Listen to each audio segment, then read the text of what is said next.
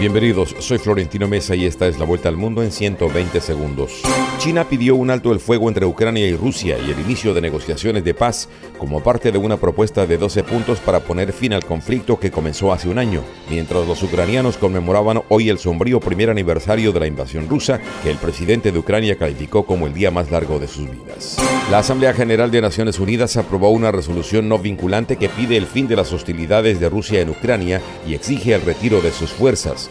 al tiempo que Estados Unidos anunció un nuevo paquete de ayuda a los ucranianos por 2 mil millones de dólares.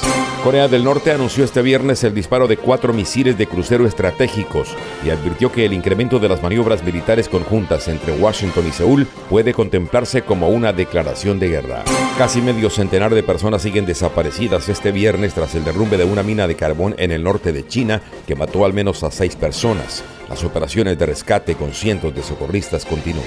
La Fiscalía Federal estadounidense anunció cargos contra más de una docena de los altos jefes de la pandilla internacional MS-13 o Mara Salvatrucha, a quienes acusó de dirigir actividades criminales, incluyendo asesinatos en Estados Unidos, El Salvador y México, entre otros países. Seis personas murieron y dos más resultaron gravemente heridas en un ataque perpetrado por presuntos sicarios contra la población civil en el occidental estado mexicano de Michoacán. El año pasado México registró un total de 30.968 asesinatos.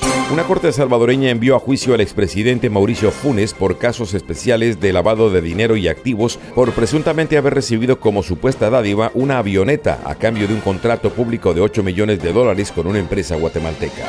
El gobierno colombiano exhortó a la Corte Penal Internacional a que actúe frente a las violaciones del gobierno de Daniel Ortega en Nicaragua luego de que despojara de su nacionalidad a más de 300 de sus opositores.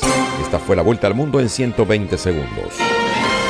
La tienda express. Llegó la tienda express. El más espectacular programa de fidelidad para tenderos y consumidor final. La tienda express módulo de mercadeo y radio promocional que se comunica con los tenderos a través de la radio. La tienda express. Mayores informes en el 315-545-3545. La tienda express.